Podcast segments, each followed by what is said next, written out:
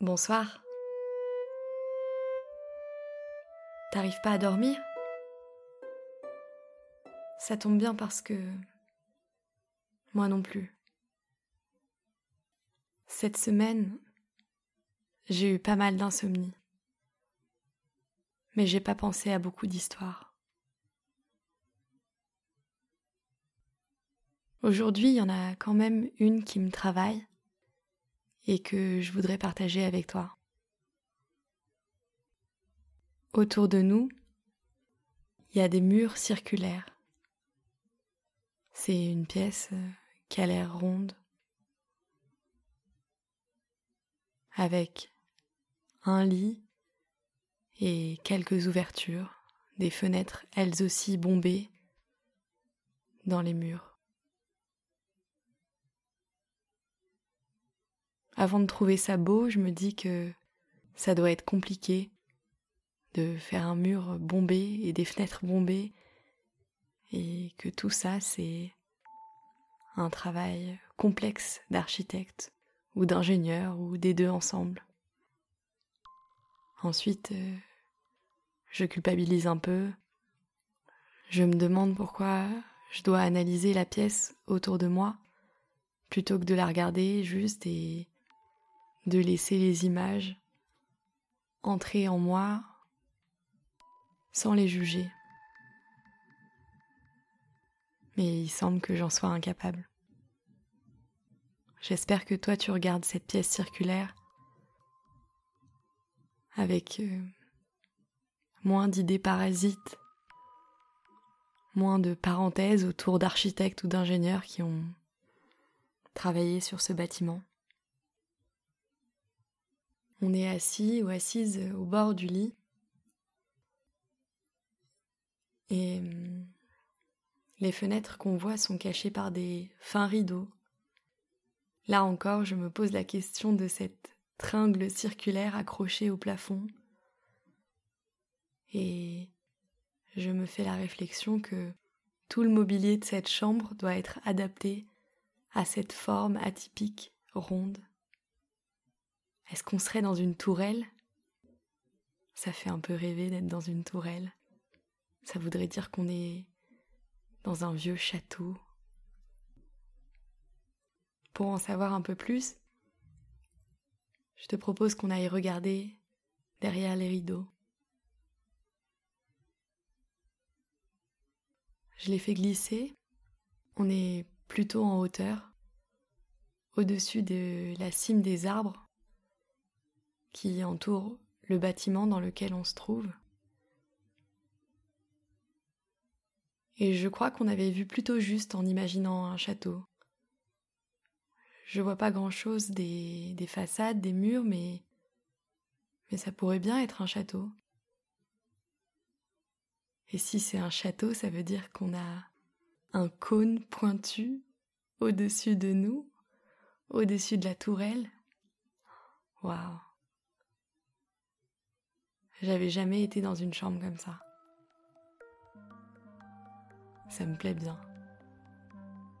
Si je parvenais à trouver le sommeil, je me serais juste allongée là et puis ce serait la fin de l'histoire. Ce serait pas mal. Mais je crois que je suis un peu trop agitée pour dormir tout de suite. Et puis je vais pas te laisser là, assis ou assise sur le bord du lit à regarder quelqu'un dormir ou à attendre. Je veux bien qu'on aille euh, faire un petit tour ensemble. Il y a une porte dessinée dans le mur. Je dis dessinée parce que ça me semble irréel. Comme si vraiment quelqu'un avait pris un feutre et avait dessiné un rectangle dans ce mur courbe. Mais qu'on pouvait pas vraiment ouvrir cette porte. D'ailleurs, je suis pas sûre qu'on puisse l'ouvrir. On finit par poser la main sur la poignée, qui a l'air bien réelle, et on quitte la pièce. La lumière est tout autre quand on sort.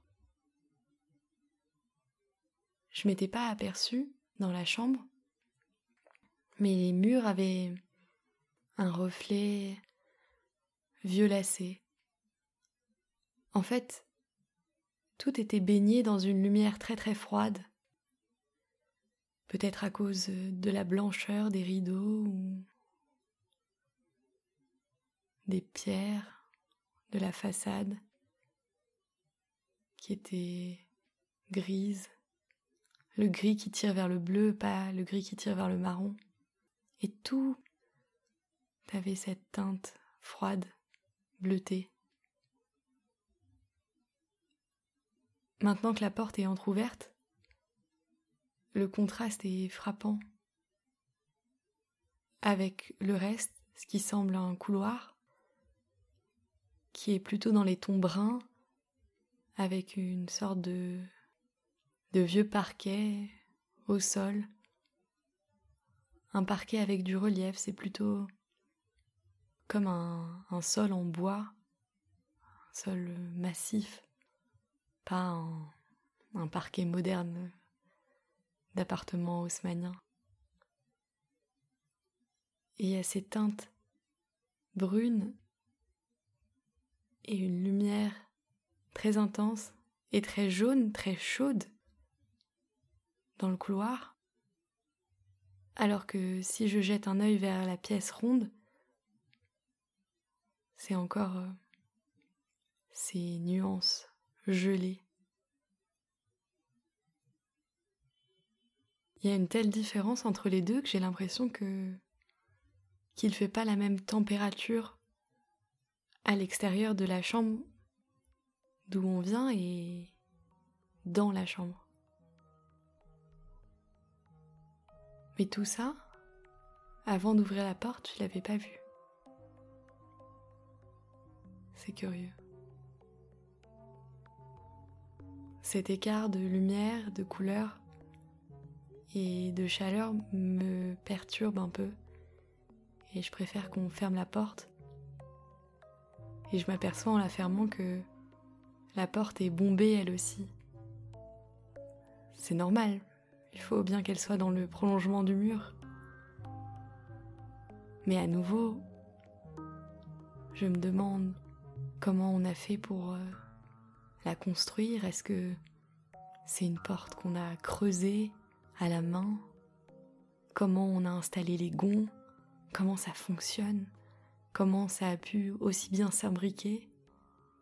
Est-ce que quand il y a un froid très grand ou une canicule,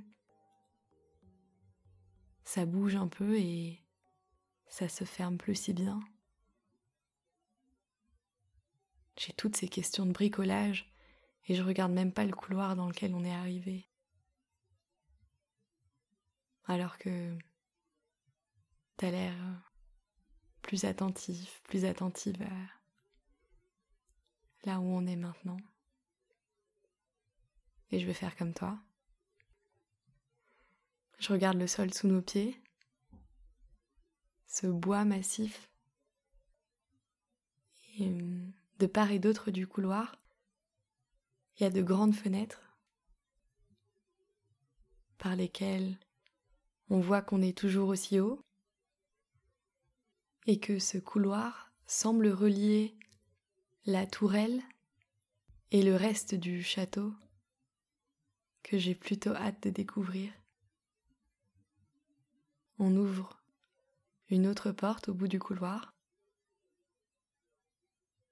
et nous voilà dans la partie principale du château. Il est possible qu'il soit habité. Ça n'a pas l'air rempli de poussière ça craque pas trop sous les pieds. Il y a un couloir circulaire avec euh, une balustrade par laquelle on peut voir l'étage inférieur. Je suis un peu perdue.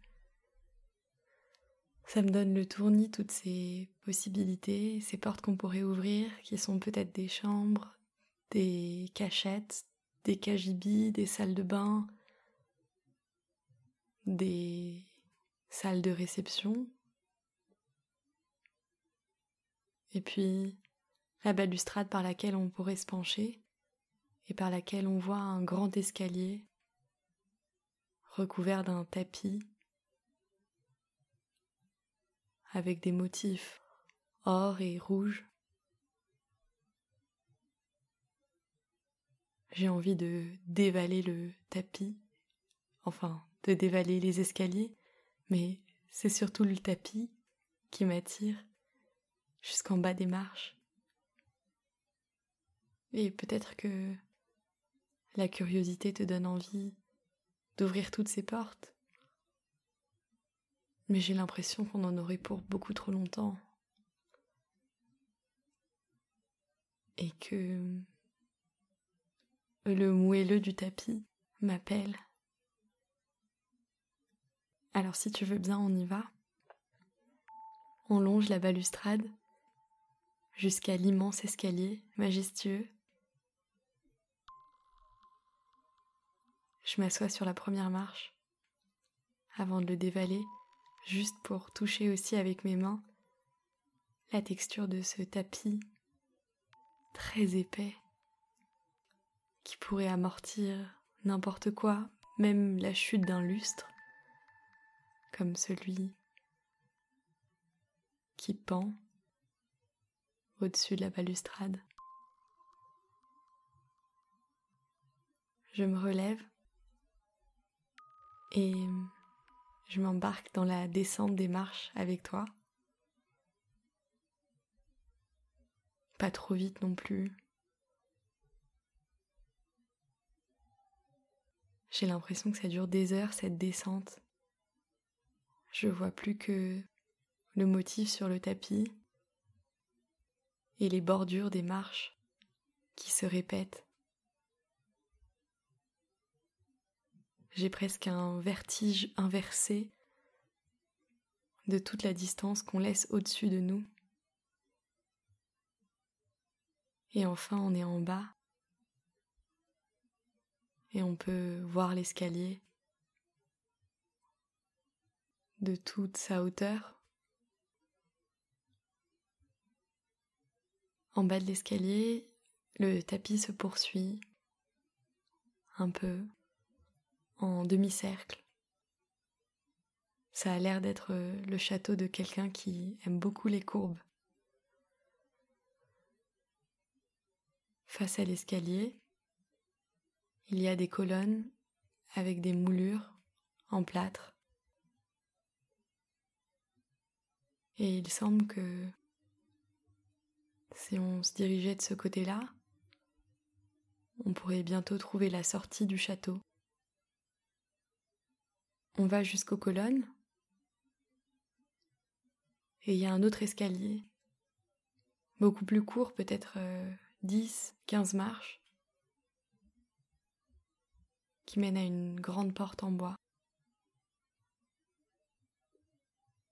Il y a un monsieur devant la porte en costume qui nous adresse un sourire. Peut-être par politesse ou peut-être que c'est une invitation à sortir de ce château dans lequel on est arrivé mais sans autorisation du propriétaire ou de la propriétaire. L'homme au sourire entr'ouvre la grande porte en bois et on est soudainement ébloui par la lumière du jour. Je ne saurais pas dire si elle est chaude ou froide. Elle est violente, intense. C'est une lumière de midi ou de quatorze heures. On entrevoit les quelques marches en pierre, le perron. Il y a des mauvaises herbes qui poussent entre les pierres.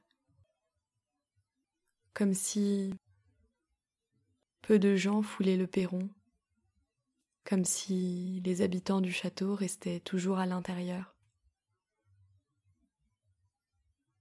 Tu demandes au monsieur si on peut rester.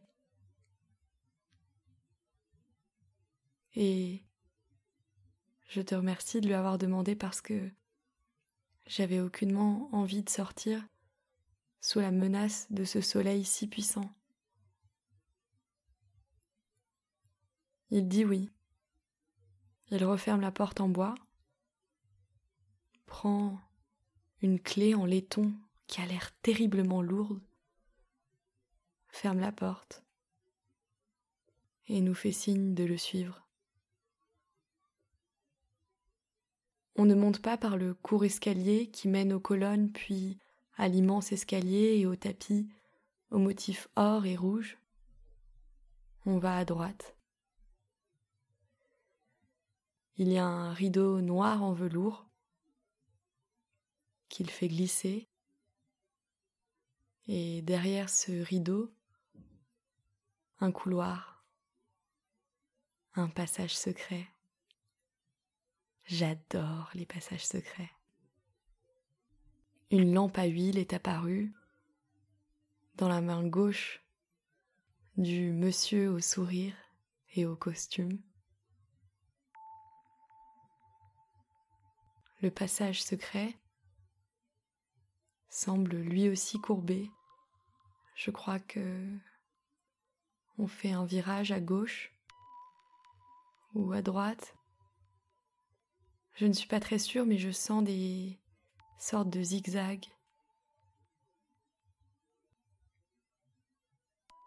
Enfin, on arrive dans une sorte de caverne aux parois circulaires de nouveau. Elle est haute de plafond pour une caverne, très accueillante. Et pour nous rassurer tout de suite, il nous montre la porte à l'opposé du passage secret d'où l'on vient.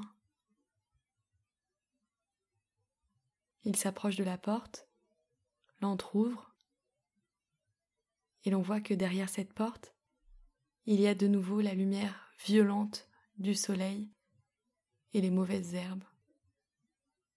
Si l'on veut, à tout moment, on peut revenir sous la chaleur de midi ou de 14 heures. Quand nous serons reposés. Au centre de la caverne, il y a un immense champignon planté dans la pierre. Il peut faire 2 mètres 50 de haut peut-être. Et nous avançons. Nous sommes maintenant protégés par son chapeau. On peut voir les rides sous ce chapeau, les plis. On pourrait s'amuser à grimper et aller gratter ces plis. Tu peux le faire si tu veux. L'homme au sourire et au costume secoue la base du champignon et de ses plis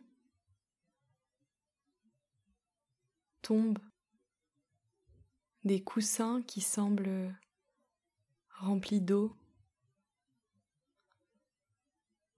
Il désigne aussi un coffre dans lequel on trouvera des couvertures. Je m'assois sur l'un des coussins. C'est une sensation très particulière. Il semble que le coussin prenne la forme du corps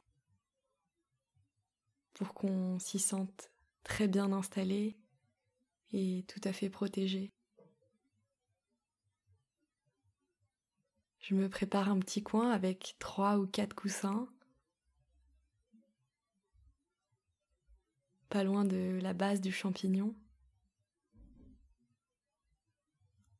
Il y a une très légère lumière qui vient du chapeau, mais pas directement sur nos visages. Elle est juste là pour qu'on puisse trouver les coussins d'eau et les couvertures. Je vois que tu t'es préparé un petit coin aussi, un peu plus loin, et que t'as l'air de plutôt bien aimer laisser ton corps s'enfoncer dans les coussins remplis d'eau ou d'un liquide bizarre. Et avant que tu partes, je voudrais quand même te dire bonne nuit.